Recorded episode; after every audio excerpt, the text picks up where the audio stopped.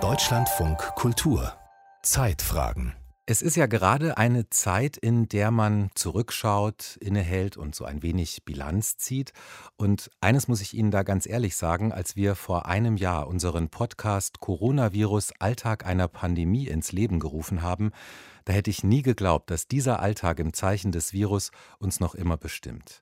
Katrin Heise hat in dem Podcast ja Menschen begleitet, die ganz unmittelbar mit der Pandemie zu tun haben. Im Krankenhaus etwa, der Politik vor Ort oder als Covid-19-Patientin.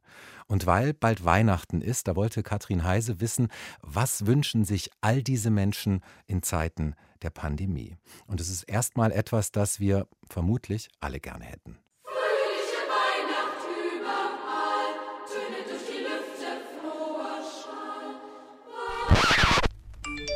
Ich wünsche mir zum Jahresende eine dicke, weiche Schneedecke, die sich befriedend über unser Land legt. Auch hinhören, was der andere sagt und nicht einfach draufhauen. Wenn den Leuten wirklich Pflege wichtig ist, dann sollen sie sich bitte impfen lassen. Keine Wünsche, sondern ich habe eine Forderung. Ja, Weihnachtsromantik kommt da keine auf. Ne? Als ich die Sprachnachrichten gehört habe, da fand ich, war mit Händen zu greifen, wie unerbittlich die Corona-Realität an allen zerrt.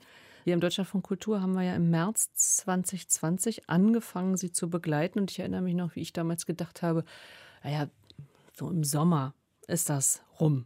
Ja, was für ein Irrtum. Wenn ich höre, was Markus Heinrich mir jetzt geschickt hat, es ist sowas von total desillusioniert. Er ist Pfleger auf einer pneumologischen Intensivstation. Wir betreuen zurzeit wieder nur Covid-Patienten. Man hat unsere Station wieder umgebaut. Es ist wieder alles verschoben worden. Hm, ich wünsche mir von der Politik momentan nicht viel, weil es hat sich in der ersten Welle, zweiten, dritten auch nicht viel getan, nichts Großartiges. Es gab für uns den Pflegebonus. Das war Geld, was wir hätten sowieso schon mehr verdienen müssen. So hat man sich den Kopf aus der Schlinge gezogen. Es gab mal einen Bonus für die Pflege und dann ist auch wieder gut. Es, es wurde dann auch wieder eine ganze Zeit lang still um uns. Jetzt spricht man schon wieder von einem Pflegebonus, so nach dem Motto, damit kann man sie kurzzeitig ruhig stellen und dann ist alles gut. Aber es wird nichts an den Rahmenbedingungen geändert. Ich kenne nicht die genauen Zahlen jetzt, aber es gehen immer mehr Leute aus der Pflege raus. Das ist wirklich schade und deswegen wünsche ich mir von der Politik gar nichts, weil es wird sich auch nichts ändern. Wenn man nichts erwartet, wird man auch nicht enttäuscht. Und das ist ein ganz engagierter Pfleger, Markus Heinrich. Wenn der schon so resigniert klingt, bekomme ich es mit der Angst zu tun, weil er ist ja auch nicht der Einzige. Ich bin Jana Langer, bin Krankenschwester an der Uniklinik in Ulm und ich wünsche mir in diesen Tagen eigentlich nichts mehr, denn wir haben uns so viel gewünscht die ganzen letzten Jahre und im Prinzip ist nichts in Erfüllung gegangen. Deswegen keine Wünsche, sondern ich habe eine Forderung. Diese Forderung ist eigentlich nur, dass wieder Menschlichkeit im Gesundheitssystem einzieht. Der Mensch muss vor Profit stehen.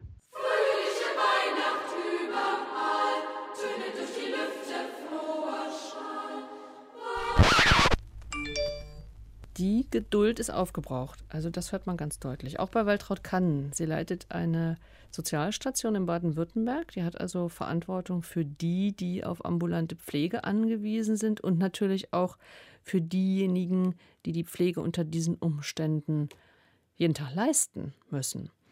Ich habe sie im Podcast als eine Frau kennengelernt, die immer noch eine Verbesserungsidee hatte, die sich irgendwie nie aus der Ruhe hat bringen lassen das klingt aber inzwischen anders. Mich nerven diese Profilierungsversuche, mich nerven diese markigen Sprüche, diese Schuldzuweisungen total. Es heizt die Stimmung auf und ich mache mir große Sorgen, wenn ich die Demonstrationen sehe, immer mehr Ausschreitungen und den Druck, den ich einfach dahinter spüre. Und in vielen Betrieben, also auch bei uns, habe ich einfach die große Sorge, dass Impfgegner und Impfbefürworter sich gegenseitig auch beschimpfen. Und ich glaube, das ist insgesamt nicht förderlich. Ja, und das wäre so mein anderer Wunsch auch. Ich wünsche mir eine Impfpflicht für alle ich fände es fatal. Und im Moment sieht es ja so aus, dass man sich wiederum die, die Gruppe der Pflege rausgreift. Und da bin ich absolut dagegen. Das hat übrigens auch Markus Heinrich gesagt. Also Impfpflicht darf nicht auf die Pflegekräfte begrenzt sein. Die hätten sowieso jetzt schon das Gefühl, dass sie alles alleine stemmen müssen. Ständige Auseinandersetzungen, ständige Vermittlungsversuche. So sahen die Monate für Kommunalpolitiker und Politikerinnen aus. Eine davon hat sich jetzt wieder gemeldet. Dorothea Störritter, Landrätin des Landkreises Breisgau-Hochschwarzwald vom Rhein bis zum höchsten deutschen Mittelgebirge. Ich wünsche mir, dass wir als Gesellschaft und Gemeinschaft, die wir nun einmal sind, die weiter auf uns zukommenden Herausforderungen solidarisch meistern. Wir sollten wieder mehr Vertrauen auf unseren funktionierenden demokratischen Rechts- und Sozialstaat.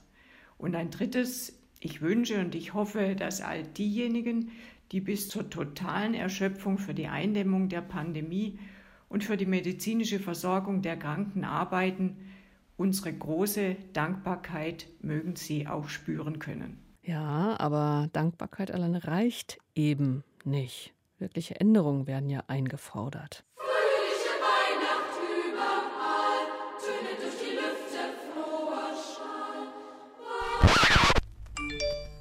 Wenn ich einen Wunsch an die Gesellschaft um mich herum frei hätte, würde ich mir wünschen, dass sie merken, dass Corona nicht nur ein einfacher Schnupfen ist, sondern dass sie merken, dass Corona gefährlich ist, dass Corona was ist, was Leben verändert, so wie es mein Leben verändert hat. Cornelia Reitel, die 37-Jährige, die hatte uns ja im Podcast von ihrer Erkrankung erzählt und von den Langzeitfolgen und gesund ist sie immer noch nicht. Und von der Politik würde ich mir wünschen, dass sie Corona-Spätfolgen noch mehr anerkennt und dass sie viel mehr in die Forschung auch für Langzeitfolgen von Corona investieren.